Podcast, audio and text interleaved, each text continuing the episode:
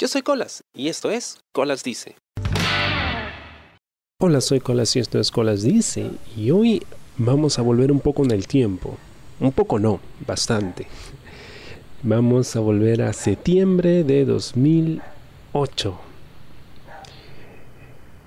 Acababa de empezar yo el séptimo ciclo de la universidad. Nos juntamos con unos amigos y empezamos un proyecto que nos iba a servir de prácticas preprofesionales.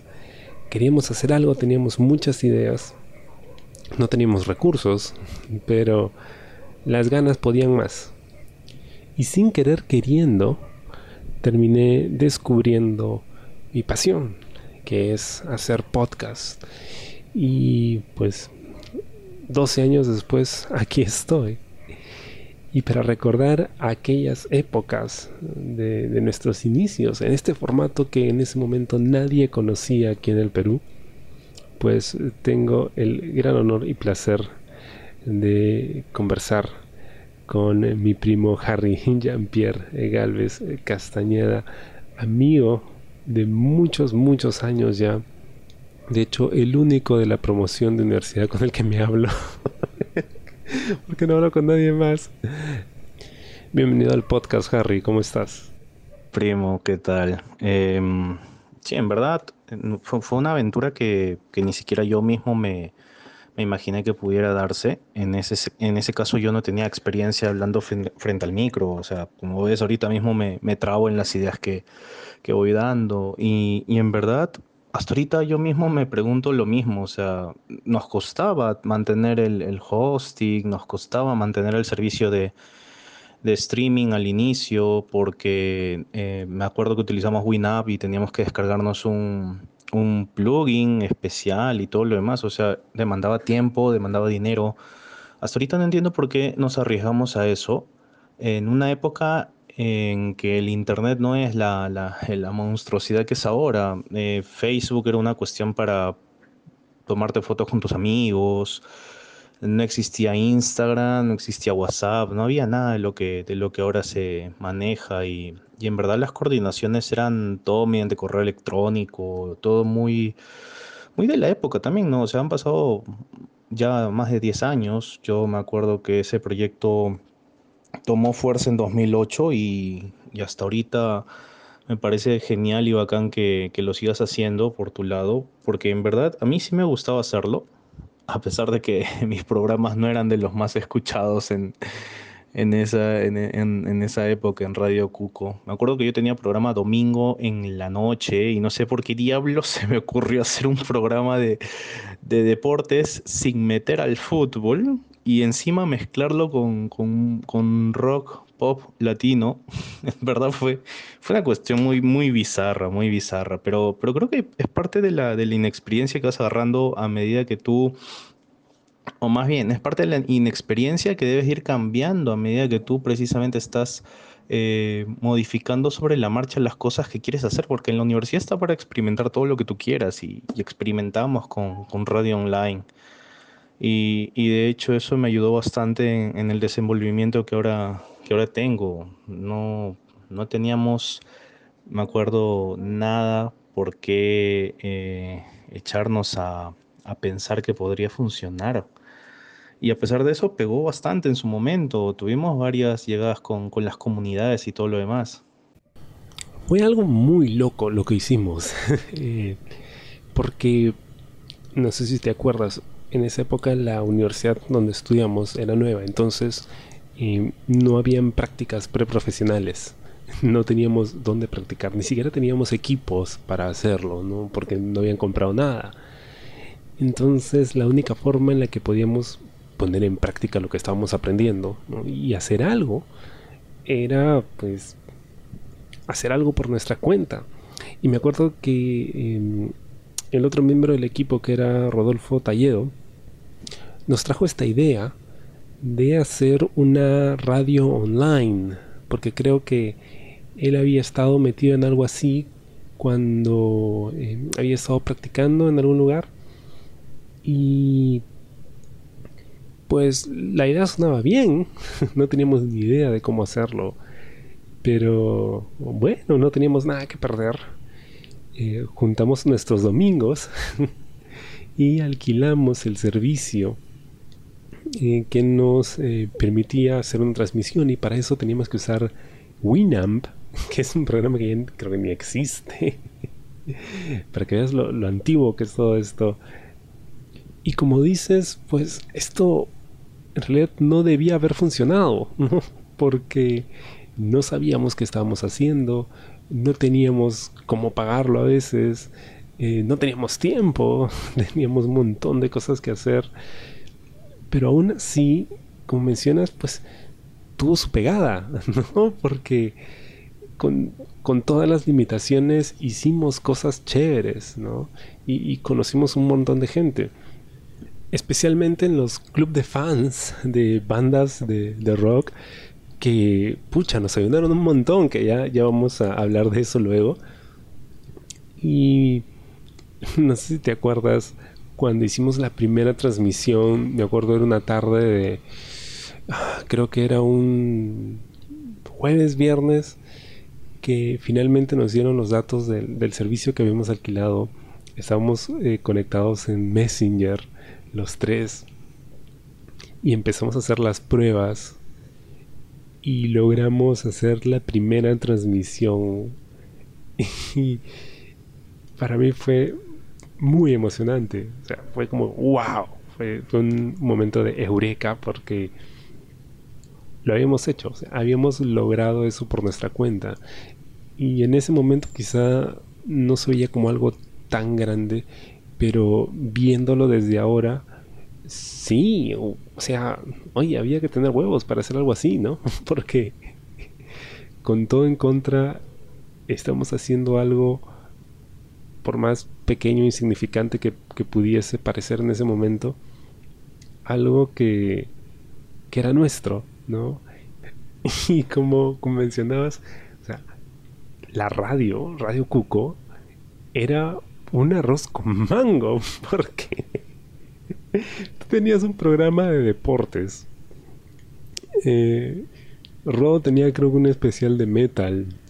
Y yo los miércoles tenía un programa de rock, especiales de rock, que hasta, me da un poco de palta ya recordarlo. Pero mi programa se llamaba Doctor Feelgood, que creí que era super cool como nombre. Y además estaba muy pegado con esta canción de Motley Crue.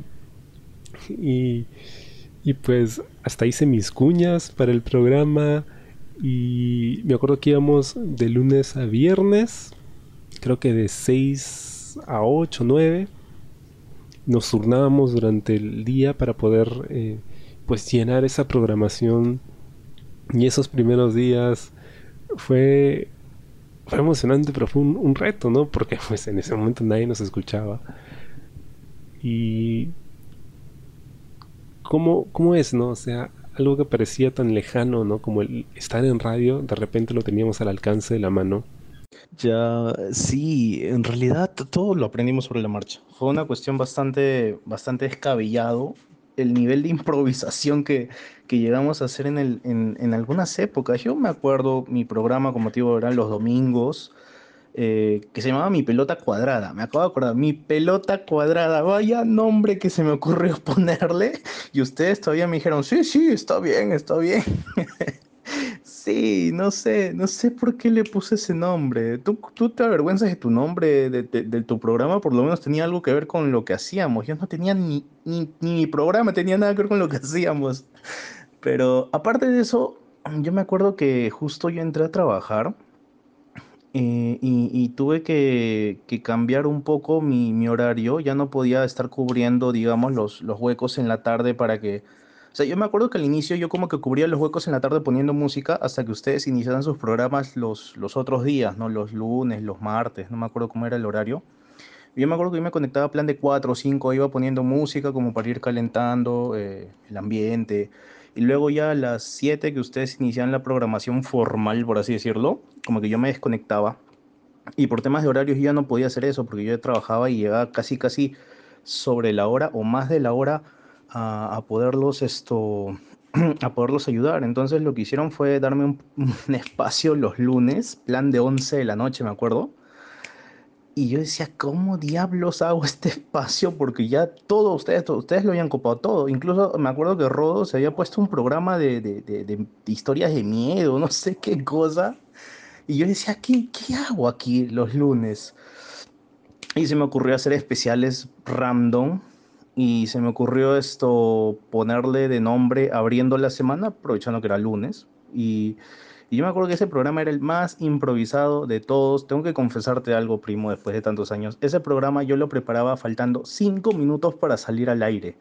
Como yo tenía mi carpeta de música de X, de un montón de cosas, entonces esto se me ocurrió hacer especiales random y y en la madrugada, después de que acababa el programa, plan de medianoche, me ponía a descargar música X también, como pensando, a ver, el próximo lunes qué puedo hacer, y bla, bla, bla. Y me acuerdo que hice especial de las princesas del pop, hice especial de las, de, de las boy band, especial de... Ahí fue donde pegó, creo, mis especiales de rock latino eh, super under, que nos jaló gente de afuera.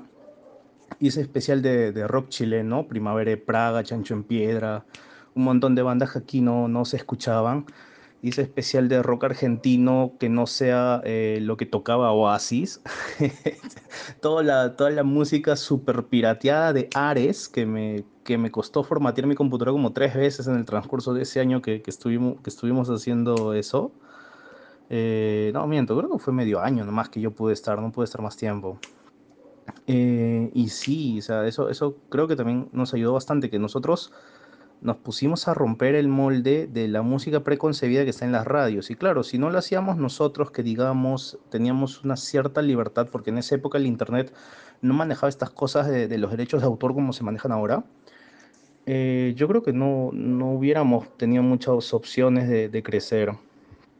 Eh, sí, mencionaste hace un rato lo de los clubes de fans eh, y me acuerdo claramente dos de los que tuvieron mucho que ver con nuestro impulso y a los cuales tengo que agradecer.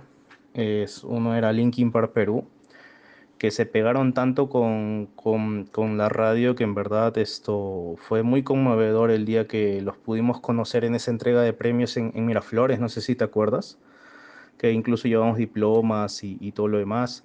Y el otro, esto, Echelon Perú, que era el club de fans de, de 30 Seconds to Mars, que eran dos bandas que nosotros pasábamos mucho precisamente por, por la cantidad de gente a la cual llegábamos. Y en serio fue, fue muy conmovedor para mí eh, tener ese nivel de, de, llegada al público porque porque nosotros lo hicimos digamos como un proyecto para salir del paso y en realidad sobre la marcha nos dimos cuenta que ya teníamos una especie de responsabilidad con lo que hacíamos y decíamos porque estos chicos que no eran muy muy menores que nosotros, incluso algunos eran mayores que nosotros los que nos escuchaban. Tenían ya una, un, tema de, de, vernos como una especie de, no, si, no sé si de referentes, pero o sea, sí nos, nos, nos escuchaban, se sentía el cariño que, que le tenían por, por la banda. No sé si tú te acuerdas, pero incluso hasta nos empezamos a inscribir en foros de las comunidades para, para, participar ahí activamente y de paso como que les metíamos el bichito de la publicidad en la radio. No sé, no sé si te acuerdas esa estrategia que, que no sé a quién se le ocurrió. Sí, porque eh, como no teníamos gente que nos escuche, salvo los amigos a los que les podíamos pasar el, enlace, eh, pues teníamos que buscar público, ¿no? Y eso como que también me ayudó a salir del cascarón, ¿no? Porque yo siempre he sido socially awkward, entonces teníamos que hablar con extraños y lo que se nos ocurrió, como dices, era precisamente meternos en los foros, porque en esa época se usaban muchos foros, no, no habían fanpages como ahora, mm. de bandas de rock. Y ahí pues interactuábamos con los fans y luego les pasamos el enlace, no los invitábamos a escuchar. Y también eh, les ofrecíamos espacios, ¿no? que era la forma que tuvimos para poder llenar la programación de la radio ¿no? y, y, además asegurarnos de que su gente nos escuchara ¿no? Y me acuerdo que bueno primero para empezar qué falta de profesionalismo la tuya ¿eh? preparándote cinco minutos antes. Muy mal, Harry. Muy mal. yo sí, yo sí preparaba mis programas. Y, de hecho me, me, puse muy nervioso. Me acuerdo de la primera vez que salí al aire con Dr. Feelgood. Iba a hacer un especial de la historia del rock británico, del Brit Rock. Y creo que me escucharon ese día solo dos o tres personas. Y me acuerdo cerré la puerta de mi cuarto así en silencio y me puse frente al micrófono y empecé a hablar, a soltar la música. Y parece mentira, ¿no? Aunque sea una persona la que te escucha, igual te pones súper nervioso. Y, y, en mi caso peor, porque en la habitación del lado estaban mis padres y estaba un tío mío y estaban escuchando lo que yo estaba haciendo. Entonces me puse aún más nervioso. y me acuerdo que que hasta ese momento yo nunca eh, me había atrevido a hablar en público, eh, me costaba muchísimo, pero fue gracias a, a, lo que hicimos con Radio Cuco que yo, por ejemplo, aprendí a perderle miedo al micrófono ¿no? o a hablar en público. Porque no solo participábamos en los foros de los clubes de fans, sino también íbamos a las reuniones, ¿no? Y pues la idea era juntarnos con ellos y dentro de su reunión del club eh, hablarles del proyecto de la radio, invitarlos a escucharla, ¿no? Y pucha, para mí eso era era algo completamente nuevo, fue todo un reto, de verdad, porque yo, yo me palteaba horrible en esas situaciones. Pero gracias a eso hicimos muchos amigos. Y tengo amigos que conocí cuando hacíamos la radio que hasta ahora tengo, ¿no? Y justo lo que mencionas de esa reunión que hicimos en el, en el Parque Kennedy, en, Miraflores, eh, Dios, ese quizá fue el, highlight de la radio porque recuerdo que los días viernes hicimos un especial ¿no? de, de, una banda y durante la semana hacíamos una encuesta, teníamos tres opciones y la gente votaba por la banda que quería fuera el, el, estelar de los viernes. Así le pusimos, creo que el estelar de los viernes, ¿no? En así. Y recuerdo que lo hicimos por varias semanas y los tres fan clubs que eran más activos con nosotros, donde teníamos varios amigos, también eran eh, el de 30 Seconds to Mars, el de Linkin Park Perú y el de Evanescence Perú.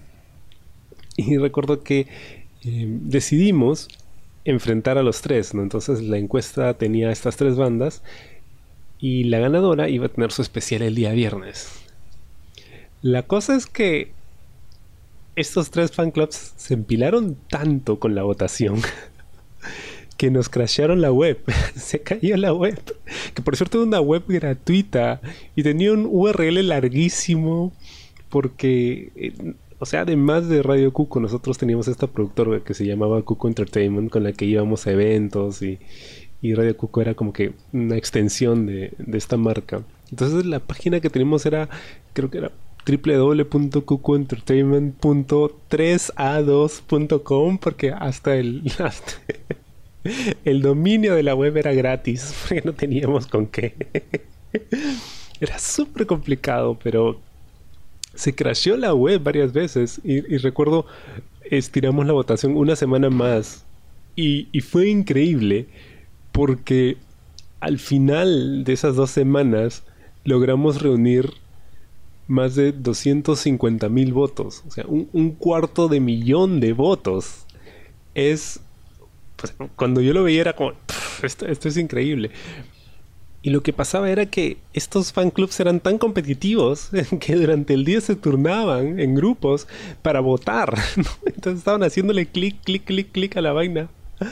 Y al final reunimos eso y, sabíamos que darles un, un especial un fin de semana no era suficiente. O sea, teníamos que hacer algo mejor y se nos ocurrió hacerles estas diplomas bien chéveres, ¿no? Y reunirlos a todos en, el Parque Kennedy y pues entregarle las diplomas, ¿no? A cada fan club. Y luego con un grupo de gente que se reunió ese día, nos fuimos hasta hasta Macaja, la playa que está ahí en la Bajada Balta en, Miraflores, a ver el sunset. Y grabamos ahí un programa que era el, especial del verano, me acuerdo. y fue muy feeling, fue, fue muy, muy bonito. Y como dices, lamentablemente pues no, no duró mucho, ¿no? Pero fue, fue una época muy bonita, fue muy, muy chévere. ¿Qué, ¿Qué, recuerdas tú de, de esos días, ¿no? Eh, de cómo, cómo terminamos pues haciendo eso con los fans y pues hasta íbamos a reuniones, como dices, y todo lo demás. Tú también ibas a reuniones, recuerdo. Sí, yo fui a algunas reuniones. A mí, eh, debido a que vengo de una familia relativamente numerosa y, siempre he estado en contacto con todos mis primos y todo lo demás, quizás a mí no me costó tanto eh, reunirme con gente desconocida, pero sí me chocó el tema de la edad, porque eh, no sé por qué me metí en unos fan clubs realmente... Mira, yo me acuerdo de dos fan club a los que solamente fui a una reunión y de ahí me dio palta volver a reunirme con ellos. Eh, yo tenía más o menos en esa época 19, 20 años, no tenía más. Y el primer fan club al que fui era de Paramore Perú. La primera reunión a la que fui era de Paramore Perú. Yo ya había estado actuando como tres meses más o menos dentro de, su foro. Y dijeron, hoy hay que reunirnos. Entonces esto, acordaron que se iban a reunir en la Municipalidad de Los Olivos. No sé por qué, creo que porque la presidenta vivía en Los Olivos, algo así, no recuerdo. Pero se me hizo bien raro que, que se reunieran en un sitio tan poco céntrico. Porque la mayoría de hecho se quejó que porque no se reunían por, por San Borja o por Miraflores o, o por un lugar que digamos esté exactamente como para que todos pudieran llegar. Luego me di cuenta de cuál fue el problema. Cuando yo llegué, como te digo, yo tenía, yo ya era mayor de edad. Y el chico que me seguía en edad, digamos el segundo más, más grande de ese grupo, creo que tenía 15 años. Todos eran chivolos, pero así de lo que digo, chivolos que ni siquiera habían acabado el colegio y me dio palta, en serio me, sentía, es una exageración ya, yo me sentía como que el, papá de todos ellos. Yo tenía barba, los demás no tenían barba, las, chicas eran niñas, muchas ni siquiera tenían, habían hecho su, su quinceañero. Y en verdad fue la única vez que me reuní con ellos, no me volví a reunir, seguí participando, pero no me volví a reunir con ellos porque en serio no tenía muchas muchas cosas de qué poder hablar con ellos, aparte que me daba palta, o sea, parecía como que una reunión de Boy Scout en donde está el adulto y todos los demás que, le siguen. Y la otra reunión a la que fui ya fue al revés, yo era el chivolo de todo el grupo, porque me fui a reunir ah, con el club de fans de esta banda británica Iron Maiden. Eh, para empezar, yo de Iron Maiden solamente conocía una canción que era The Trooper y no sé por qué me, metí en, ese, en ese club de fans. Eh, o, no recuerdo bien cómo fue. No sé si Rodolfo era el que tenía que ir y no fue, o era yo el que tenía que ir. Pues la cosa es que alguien tenía que ir y yo fui a la reunión. Y cuando yo llegué, todos, contigo, yo tenía como 20 años y todos eran adultos pero adultos, adultos. O sea, yo era un mocoso pulpín al lado de todos los que estaban en esa reunión. Creo que el que me seguía en edad, el más chivolo, por así decirlo, creo que tenía como mi edad de ahora, ¿no? Como 32 años. Y, en verdad me quedé así como que, oh, no, no, ¿qué hago acá? Yo no sé qué hago acá, ni siquiera me gusta la banda, decía. Pero sí, o sea, fue, fue una cuestión, o sea, no se reunieron como hacían los chicos, ¿no? En un, digamos, en un parque o, en una rotonda, o sea, se reunían en un, en un pub, en un pub que está en, en, Petitoires, me acuerdo, y, y en serio era esto, en una cuestión súper rara que tampoco me, me gustó, mm, no por la gente, o sea, al igual que con los otros, yo sentía que la diferencia de edad me jugaba en contra como para poderme reunir con ellos. Y sí, fue también mi debut y despedida en esa reunión porque, o sea, mira, yo la banda no, no la conocía mucho, como te digo, yo solamente la conocía en la canción. Y fue esa reunión porque, bueno, teníamos que ir a reuniones para ir conociendo a la gente y todo lo demás y, no quedó, en, quedó absolutamente en nada. Eh, pero sí, o sea, las reuniones con, con, las comunidades, ir a juntarnos, ir a vernos. Creo que eso también como que nos dio mucho, mucho impulso para, para ser escuchados. Oye, mira, hasta mis ex me escuchaban en la radio. Yo me acuerdo que una se conectó estando con el programa en vivo y nosotros teníamos un chat en vivo en el que nosotros podíamos eh, ir leyendo a nuestros, a nuestros seguidores. Y ahí entró con un seudónimo que después descubrí que fue ella por un par de frases que dijo. Y como en esa época yo me llevaba mal con ella, le hice tanta falta que se quitó. Y, yo me acuerdo que tú me reclamaste, oye, ¿por qué has hecho eso? Has sido un oyente. En serio, eh, me, me, fastidiaba bastante la, la situación con ella, pero ya esto, felizmente lo, lo pudimos conversar y lo, lo, entendiste, porque yo no quería que ella estuviera en, en, mis cosas, pero sí, o sea, en realidad la, la, llegada, la pegada fue, fue, fue brutal, como tú mencionas, mi familia eh, también tuvo, tuvo cierto grado de consideración, felizmente, para todo lo que yo hacía, mis locuras en las que me metía, y hasta ahora, o sea, estoy metido en un proyecto en el que he estado viajando a Tacna cada mes, cada tres semanas viajaba a Tacna y en realidad lo han, lo han estado entendiendo bastante. Me fui a trabajar a Huancayo todo un año, o sea, en sí, en sí, el, apoyo, como tú dices, el, el, apoyo a veces de la familia puede ser un poco complicado de obtener, pero sí, te pone bastante nervioso. Así no te estuviera oyendo nadie, sí. Tú estuvieras hablándole al micro solo, tú sabías que en cualquier momento podía entrar alguien a escucharte. Y eso creo que fue lo que, lo que a nosotros nos, nos impulsó bastante a, a querer hacerlo bien como se supone que teníamos que, que hacerlo, ¿no? Porque, o sea, era un proyecto que nosotros, en serio, teníamos la intención que funcionara y, y hacerlo que, perdurara. Porque nadie hace un proyecto, digamos, para, para iniciarlo y después cortarlo a la mala. Exacto, ¿no? Es. Es que eso es algo que no te enseñan ¿no? en, en un salón de clases. El, el, cómo reaccionar cuando finalmente tienes un público, así sea de una persona. ¿no? Y de hecho lo tomamos muy en serio, muy, muy en serio. no me acordaba de eso de tu ex. Pero sí, como, como lo dices, eh, es más, o sea, teníamos nuestra, nuestro organigrama y cada quien tenía sus funciones. No sé si te acuerdas, nos mandamos a imprimir unas tarjetas de presentación. que me acuerdo una vez se le dimos a uno de nuestros profesores. y como eran tan baratas, la tinta que usaron era mala y se le despintó y se le malogró la camisa porque la tenía en el bolsillo de la camisa. Pero, pucha, como dices, ¿no? Eh, para nosotros era en serio. O sea, lo, lo, veíamos como eso, como una empresa, como un, un, proyecto a tomar en serio, algo que quizá nunca iba a crecer como nos hubiera gustado, pero lo veíamos así, ¿no? Como que, oye, hay que verlo de forma profesional porque hay gente que está confiando en nosotros, ¿no? hay gente a la que le dimos espacios en la radio y le echaron muchas ganas. ¿no? Eh, parece mentira porque parece un juego, pero no, de verdad la gente eh, le metía punche y nosotros también. ¿no?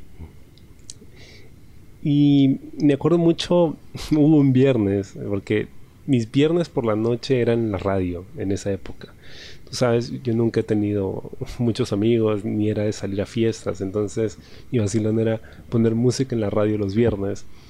Y recuerdo que un día entra esta chica a la radio, se conecta en el chat que teníamos. Y pues había estado bajoneada, había tenido una semana pesada. Y la radio pues era más orientada al rock, ¿no? Pero ese día la cosa empezó a deformarse de a poco, ¿no? Gradualmente, porque poníamos rock, entonces estábamos conversando ahí con la gente, tenemos nuestros fijos, ¿ah? había gente que siempre se conectaba todos los días. Y es más, incluso a veces cuando no se podían conectar, hasta se disculpaban a veces. Es, es, es increíble cómo puedes crear esa relación, ¿no? Con alguien. La cosa es que iba poniendo música un poco más movida, ¿no? Qué chévere, qué chévere, y al final terminamos poniendo Vico sí Y yo estaba parado bailando frente a mi compu. y la gente chat... Fue un locón. Y, y, me acuerdo de esa noche en particular porque realmente fue, fue divertido. Sentí que era parte de un grupo en ese momento. Sentí que estaba teniendo mi, mi, mi tonazo de fin de semana con la... Pero como decías, todo tiene su final, nada dura para siempre. Y fueron unos casi seis meses que estuvimos con la radio hasta febrero de 2009, si no me equivoco. Y ya no daba para más, porque no teníamos con qué mantenerla. Y, y, fuera del dinero que reuníamos entre todos, también estaba el hecho de que, pues, tomaba mucho tiempo, había que estar pegado ahí, siempre poniendo música, había que estar promocionándola. No sabíamos cómo, o sea, todo lo tuvimos que aprender sobre la marcha con esto. Y llegó un momento en el que ya pues la fórmula estaba un poco agotada, ¿no?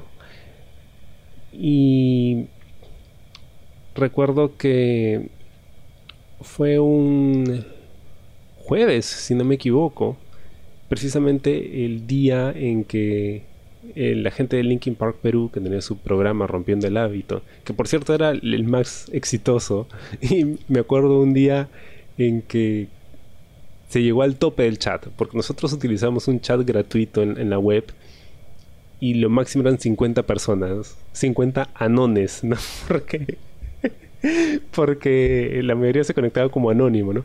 Y, y muchos de ellos ya hasta tenían su usuario en el chat, ¿no? Entonces tú sabías quién era quién. Y el día que llegamos a 50, que ya no podía entrar más gente en el chat, fue una fiesta total, fue, fue alucinante. Y lo habíamos hablado con ustedes y vimos que pues ya, ya no se podía. Y ese mismo día decidimos, sabes que hasta aquí va y, ya, ya no damos más. Y se le dijimos a la gente de Linkin Park, creo que media hora antes de que salgan al aire. Y ellos abrieron su programa diciendo eso, ¿no? Que era el último. Y fue un bajón, ¿no? Porque, porque fue una época muy chévere. Claro, viéndolo en retrospectiva, uno ve, sí, era muy chévere, ¿no? Nos vacilamos y todo, pero estando ahí era estresante, requería bastante trabajo, ¿no? Y tratamos mil y una formas de, de sacar el proyecto adelante hasta que ya pues le pusimos un, stop. Y cuando estábamos con la radio, yo lo que solía hacer era, eh, pues me metía a ver radios en línea de aquí, de Perú, de otros países de Latinoamérica para ver qué cosas hacían para, para jalar gente, ¿no?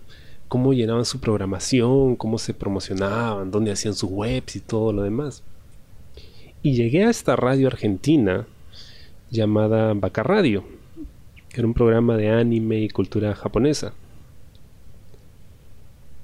Y yo creí que era una radio en línea como la que nosotros teníamos. Y me metí a buscar su programación para saber cuándo salían al aire y escucharlos. Y de pronto me di cuenta de que ellos no salían al aire como nosotros. Lo que hacían era grabar su programa y luego subirlo a la web para que tú te puedas suscribir y descargarlo o escucharlo ahí mismo en línea. Me pareció una idea genial porque nos ahorraba mucho tiempo, ya no teníamos que estar pegados eh, a la computadora transmitiendo en vivo. Eh, podemos hacerlo en cualquier momento, podemos editarlo, es decir, podemos agregar muchas cosas. Y dije, oye, creo que esto es lo que podemos hacer, ¿no? Este es el camino a seguir en ese momento yo no tenía ni idea de que eso era un podcast. Yo jamás había escuchado la palabra. Aquí en Perú, eh, creo que nadie, salvo una persona, ya hacía podcast, pero el resto ni enterados. O sea, nadie tenía idea de que eso se podía hacer. Y yo vine con la idea, se los comenté. Em, recuerdo que a Rodo no le gustó mucho porque a él le gustaba pues el feeling de estar en vivo.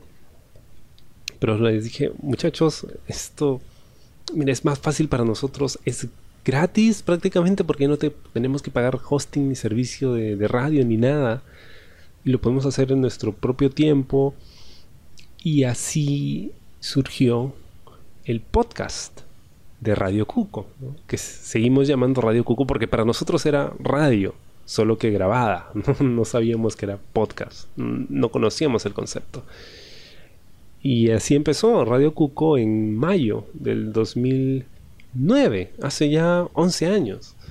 Yo me acuerdo que, en esa época en mi trabajo me cambiaron de área, que fue un poco más desgastante. Incluso llegué a faltar como un mes completo a la, universidad porque no podía aguantar el ritmo de trabajo. Y entonces eh, me acuerdo que les pedí que si pudiéramos grabar un día que saliera de trabajar de amanecida, porque mi trabajo la mitad de la semana trabajaba de, en turno noche. Y así lo hicimos, ¿no? coordinamos bastante bien en realidad se me fue muy complicado seguir el ritmo y fue ahí donde, donde decidí dar un paso al costado porque la mitad del programa tenía el cerebro dormido y no, no daba más, no jalaba más. Había estado despierto desde las 5 de la tarde del día anterior y nosotros grabábamos saliendo de clases. Salíamos nosotros de clases como al mediodía más o menos. Y y nos quedamos grabando dos, tres horas más. Entonces era prácticamente estar como 24 horas despierto y, para mí era muy complicado porque en esa época uno tenía esa, esa costumbre bien formada de poderme aguantar esto 72 horas, 48 horas de, de corrido. Pero sí fue una experiencia muy chévere porque como que juntamos los tres estilos que cada uno llevaba en la radio y, fue genial poder trabajar con ustedes en ese rato porque hasta ese momento haciendo la radio en vivo, en, la forma de streaming, como que cada uno lo hacía desde nuestra casa y, solamente podíamos escuchar al otro, pero no veíamos cómo, cómo estaba preparándose ni, ni tampoco sabíamos si estaba bien o estaba mal. Y en ese momento, cuando decidí, se, decidió pues que se iba a hacer en podcast porque era más económico y todo lo demás, justamente me acordé de, de Vaca Radio cuando ahora que lo mencionaste.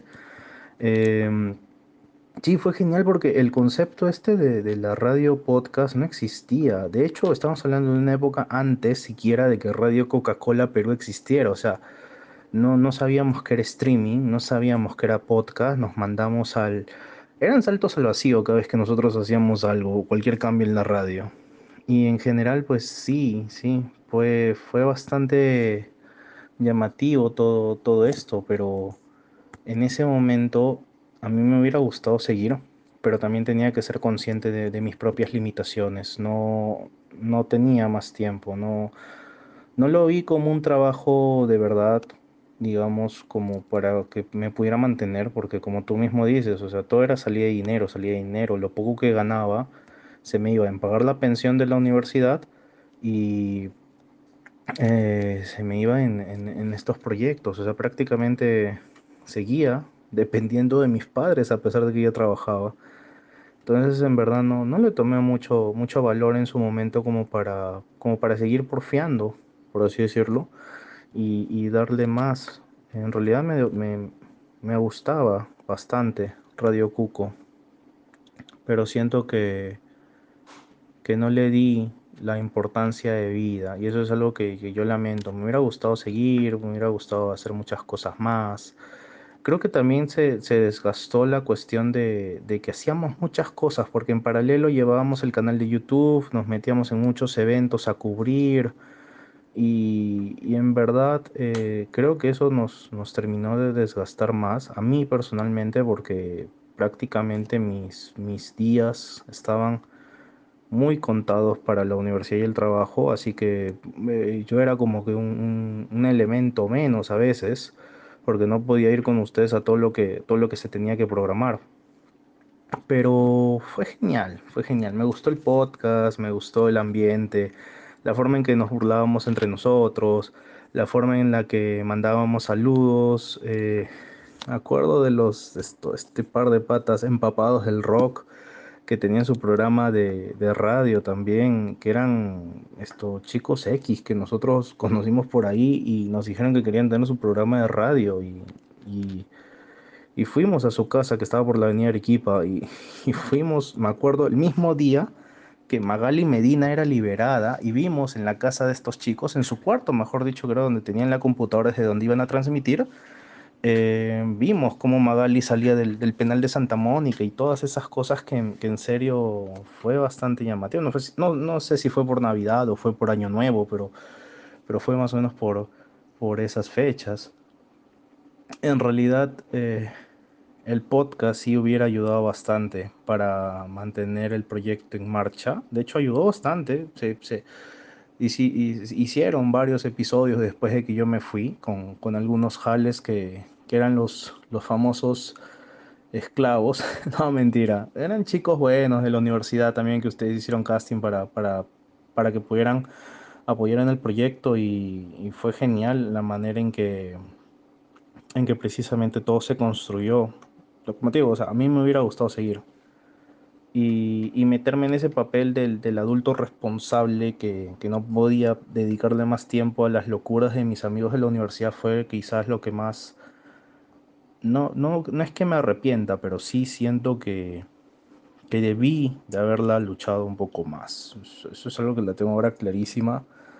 Eh, pero nada, o sea, cada uno siguió por su camino y, la amistad siguió. Después de eso nos graduamos de la universidad, todo y, y como hasta ahora nos seguimos hablando, nos seguimos esto, seguimos manteniendo el contacto y, todo lo demás. Y todo empezó precisamente por, por un proyecto de radio que fue muy bonito en su momento, que, a nosotros nos, nos, sirvió bastante para, para tener idea de cómo desenvolvernos después.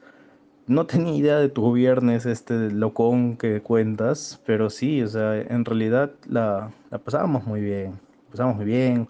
De ahí cuando grabábamos los podcasts la pasábamos, la pasábamos mejor, porque a veces se nos salía una burrada que normalmente en una radio en vivo hubiera sido un, un facepal total pero que gracias al podcast lo podíamos editar y volver a, retomarlo desde cero. Y, y, sí, pues muchas, muchas cosas que, que se vienen a la mente. Eh, yo recuerdo una vez que estuvimos grabando, no en la radio, sino en lo que después era la, oficina de imagen institucional que, de la universidad, que nos habían prestado el, ambiente. Fue, fue un, un, locón, en serio, porque hacía un calor del diablo y todo, en serio, todo fluía siempre, todo fluía, felizmente nunca hubo mala vibra en, ese, en esos momentos de grabación en los que yo estuve y, qué genial que, que todo haya sido todo haya sido bueno en su momento. O sea, éramos jóvenes, pero sabíamos lo que, lo que queríamos, ¿no? En las páginas amarillas encontrar en las páginas amarillas encontrar. ¿Cómo es? Ya, déjame a mí, ya, mejor, ya. Piensa que, espera, primero que piense qué palabra va a decir. ¿Qué palabra a decir? ¿Vacaciones? Ya. Ya. Vacaciones. Fruta, fruta, Ya. A mí me callan. Ya. Tres, dos. En las páginas amarillas. En... ¿Cómo era la discoteca? Discoteca, teca, te... No, no, no. Páginas amarillas, buscar una discoteca. Ya. Tres. En las páginas amarillas buscaré una discoteca. Teca, teca, discoteca. Siones, vacaciones. No. no. Está, sí, está bien. Siones, siones, vacaciones. Está bien, está bien ya. Uno, dos, tres, va. En las páginas amarillas buscaré una discoteca. Teca, teca, discoteca. Vacaciones, vacaciones. Fruta, fruta. Pero eso está mal porque no dijo, no sé. Sí, pero no se escuchó la. Es que tú te apuraste, Ya, ya, uno, dos. En las páginas amarillas buscaré una discoteca. Teca, teca, discoteca. Vacaciones, vacaciones. Fruta, fruta, prosti. Bueno, bueno, bueno, bueno, bueno. Cuidado. ya. Ya, ya, bueno. Bueno, gente, bienvenidos a esta nueva edición de Radio Cuco. Segunda temporada. Conmigo de regreso. Nuevo formato. ¿Nueva gente? No, mentira, nueva gente no. Lo mismo de siempre, pero con un nuevo estilo. Exacto, exacto. Llevarte el entretenimiento hasta tu hogar. ¿Por qué lo trajiste? no sé, yo lo encontré por ahí y me siguió. Pero ¿sabes qué? Mira, arranca con el programa una vez. No, ustedes saben que yo soy el alma de esta radio, así que no se hagan. Claro, para peinando por ahí. ya empieza con esto. Ya, ya, bueno, ahora sí, gente, vamos con esta primera rola y seguimos con más. No. Empieza con el programa y muere en el intro y después la bienvenida. Sí, no, bueno, sí, ya lo editamos. Ya, ahora si cortas hasta ahí y pones tu gorro cero.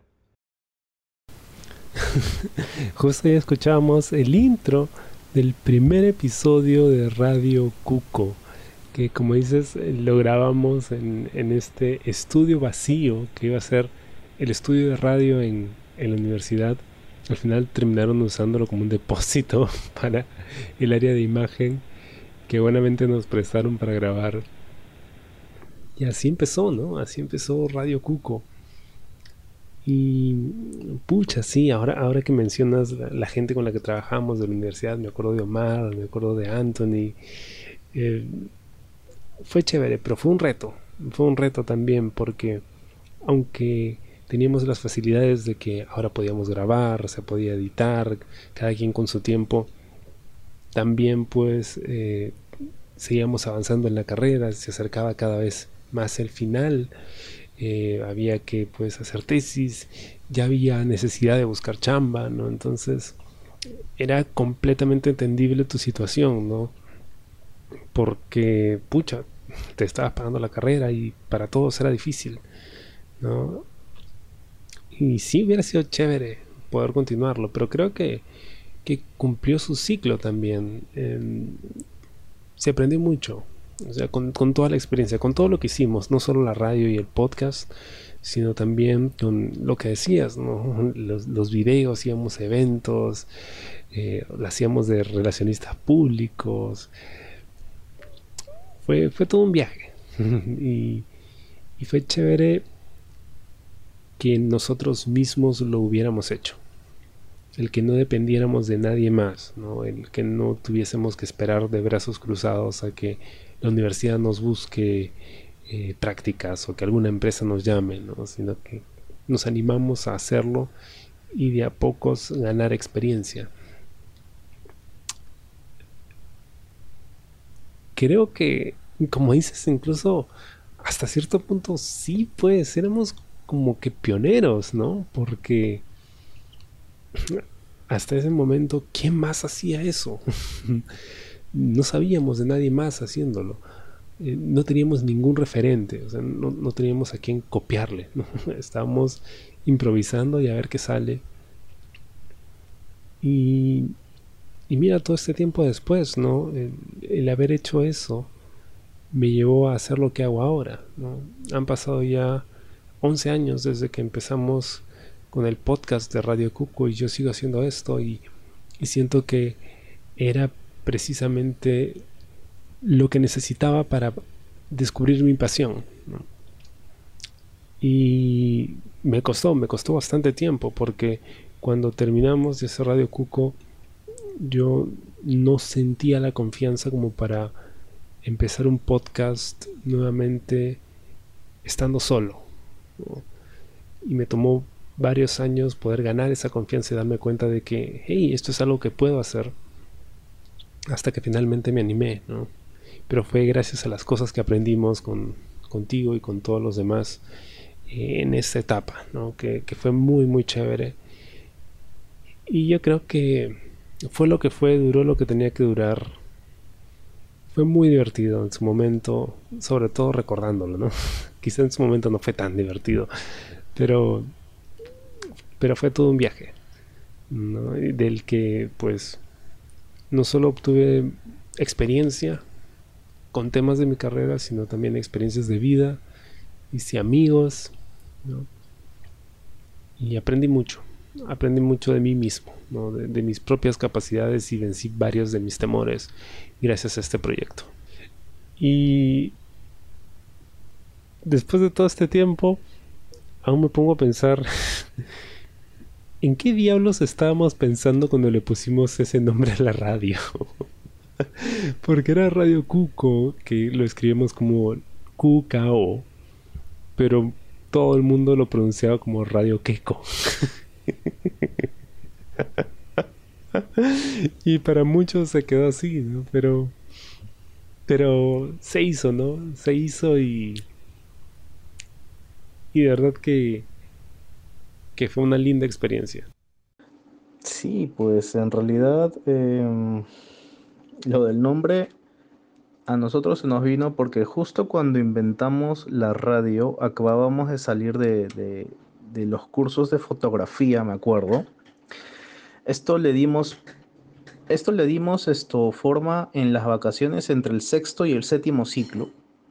Mm, y y en realidad, cuando entramos al séptimo ciclo, teníamos el nombre, que era Cuco, y lo tomamos precisamente por el hecho de que habíamos tomado el ejemplo de Canon. O sea, Canon no significa nada, pero todo el mundo pues lo pronuncia tal cual es el nombre, ¿no? Creo que nuestro error fue haberle puesto una sola vocal y, y en realidad pues Cuco para nosotros pues era como que, que, para nosotros tenía significado porque entendíamos el contexto detrás de, pero para alguien nuevo, pues lógicamente lo iba a pronunciar como le, le sonara, ¿no? O sea, la Q mucha gente la, la utiliza para escribir el qué de pregunta y, y, eso pues eso fue creo nuestro principal problema. Y como te digo, ¿no? El tema de la inexperiencia, o sea, quisimos, quisimos hacer algo, pero, pero no tomamos en cuenta el tema de la, del usuario y todo lo demás. O sea, cosas que, que ahora nos parecerían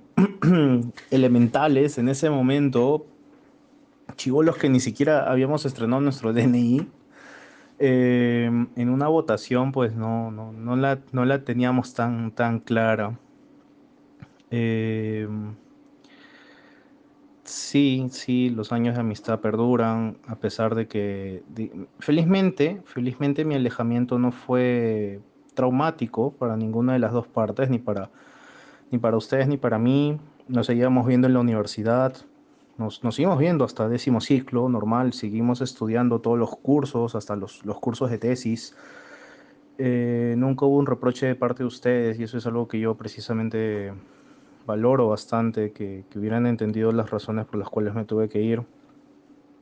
Eh, y, y, nada, yo creo que, que dentro de todo lo que nosotros habíamos planificado, me daba gusto que, que siguiera el proyecto adelante, que, que no se hubiera caído el, el esfuerzo de todos.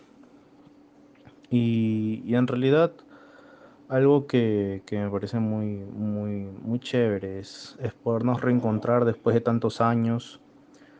Te soy sincero, a mí eh, me ha costado bastante eh, volver a escuchar alguno de tus programas. A veces lo hago cuando, cuando los publicas, cuando, cuando los mencionas en, en algún lugar eh, la otra vez estaba leyendo un libro de, del podcast en el Perú de, un profesor de CICE y sale una entrevista a, ti como, un referente y eso me llena mucho orgullo de haber conocido los, inicios de alguien tan, especial en este campo que hasta incluso se ha, citado en un libro como una voz autorizada en todo esto. Y, eso, es, eso es algo que, que, a mí me llena mucho de orgullo porque siento que has podido cumplir tu sueño dentro de todo lo que te has propuesto. Y, eso es algo que siempre voy a, voy a valorar bastante de ti. Tú la porfiaste hasta el final, con múltiples formatos, con múltiples cosas. Me acuerdo de eso que hiciste colas presidente. Nunca te lo llegué a reclamar, pero créeme que creo que esa fue uno de tus peores errores. Pero bueno, en fin, opinión mía, opinión mía. No, no, no tienes por qué contestarme eso. Pero, pero ahora con Colas dice y, y, y, todo lo que fuiste trabajando posteriormente, todos los cameos, todos los featuring, todos los, to, to, todos los, todas las cosas que has hecho, en verdad, es algo que a mí me, me, gusta que, que, lo hayas podido lograr, que lo hayas podido disfrutar y que, y que sigas adelante con eso. Cuando nos, nos, cruzamos por cosas de la vida, nos cruzamos hace creo un par de años en, en el paradero de la católica, en, en, la universitaria, para ir a nuestras casas, saber de ti, saber cómo estás, saber qué estás haciendo. Eh, aunque fueron unos minutos solamente, eh, fue, fue genial volver a, a vernos, aunque sea físicamente, volver a darme cuenta que mi brazo todavía podía darle toda la vuelta a tu cuerpo al momento de abrazarte. Y, y fue, extra, fue extraordinaria la vibra que siempre, siempre brindas. Eh, sabes que cuentas conmigo para lo que quieras. Yo valoro mucho todo lo que, todo lo que vivimos en esos tiempos. Eh, todas las puteadas, los memos que me mandaste. ¿Por qué me mandabas un memo? O sea, peor que, peor que mis jefes del trabajo. Pero sí, todo lo, lo, valoro ahora, todo lo entiendo ahora. Sé que, sé que la situación ameritaba ciertas correcciones, todo lo que me enseñaste a nivel técnico, que, que, eh, la pudiste captar muy rápido y, y todas las cuestiones del lenguaje, todas las experiencias que vivimos. En realidad esto fue, Cuco fue un proyectazo que, que en algún momento me gustaría eh, poder contárselo a, más personas, como, como en una experiencia de vida, que me llamen a una conferencia con, con cachimbos de la carrera y que me digan esto, oye, y tú qué hacías para ganarte la vida antes de ser profesor y, poderles contar dentro de las cosas que, hice. Eh, lo que viví con Cuco fue, fue lo que inició, fue el punto de partida. De hecho, fue mi primer trabajo. Yo, si revisan mi perfil de LinkedIn en, las redes, en internet, van a ver que mi primer trabajo yo lo pongo como Cuco, porque yo lo tomé así. Eh, no ganaba nada, perdía plata, todo lo que quiera, todo, todo lo que hemos dicho hoy, todo lo que, todo lo que, has, todo lo que has escuchado ahorita en esta entrevista, pero, pero para mí fue muy, muy valioso porque significó, entre otras cosas, la posibilidad de, de probar que sí se puede hacer eh, lo que te propones con un grupo de amigos y, y, vivir de lo, que, de lo que tú quieres. Quizás no es tan fácil, pero si le pones un poco de esfuerzo lo, lo puedes lograr hacer. Nada, yo la verdad te, deseo mucha buena vibra, que todo siga adelante, sigue con tus proyectos, sigue con tus ideas, sé que vas a dar que hablar. Eh, quizás no, no al tipo de fama que estamos acostumbrados en la farándula, pero, pero sé que vas a dar que hablar en algún punto. En algún momento de la vida voy a poder verte y decir, pucha, yo estudié con ese brother y, y mi pata Colas, esto fue una de las primeras personas que, me explicó varias cosas de, lo que ahora sé. Nada, yo, yo estoy feliz de que me consideres un amigo, yo también te considero como tal, somos primos. Algún día contaremos de cómo inició toda esta cuestión de que somos primos. es algo aún que, me, es un poco doloroso el recuerdo para mí, pero, pero eh, en realidad sí, yo te considero como tal. Que, como dicen, ¿no? Los amigos son esa familia que tú no escoges, esa familia que no es de tu sangre, pero, pero nada, yo estoy, yo estoy encantado y estoy feliz de, todas las cosas que hemos podido atravesar con el tiempo. Muchas gracias, esto. Muchas gracias, Colitas, Luis. No sé cómo llamarte, en serio, porque son tantos años de, amistad que en realidad se, se mezclan los recuerdos uno encima del otro. Mm, uno encima de otro. Eh, de hecho, el, nombre que usamos como referente era Kodak. Kodak, me acuerdo. Porque la era algo que todos pudiesen pronunciar, ¿no? Sí, Harry, de verdad que todos estos años de amistad no han pasado en vano, ¿no? Y cada que nos encontramos, a pesar que haya pasado mucho tiempo, es como si no hubiera pasado nada de tiempo, ¿no? Y siempre nos reímos y nos acordamos de, todo. Y, de hecho, como había dicho, tú eres el único de la promoción con el que me hablo. Así que es, por algo, ¿no? Yo siempre voy a apreciar tu amistad y voy a apreciar esas aventuras que tuvimos, ¿no? Y, todo lo que aprendimos con ese proyecto. Eh, gracias, gracias por estar en el programa. De hecho, Tú sabes cómo te he estado correteando para poder entrevistarte. Porque nunca tenías tiempo, siempre estabas viajando, siempre estabas haciendo una u otra cosa, hasta que finalmente pudiste estar en el programa y estoy súper contento y, muy agradecido contigo por, la amistad y por, todas las cosas que hemos hecho. Ojalá alguna vez podamos juntarnos y, hacer un revival, hacer, hacer un podcast juntos. Eh, recordar es volver a vivir y, y siento que, esa etapa de, mi carrera fue la base para lo que ahora es prácticamente lo único que quiero hacer por el resto de mi vida, que es hacer podcast. Y esa fue la historia de Radio Cuco, el primer podcast en el que participé, con el que sin querer queriendo estábamos haciendo historia. Espero te haya gustado el programa de esta semana y conmigo será hasta la próxima. Yo soy Colas y esto fue Colas Dicen. Chao. ¿Te gustó el programa? Sí. Suscríbete y comparte.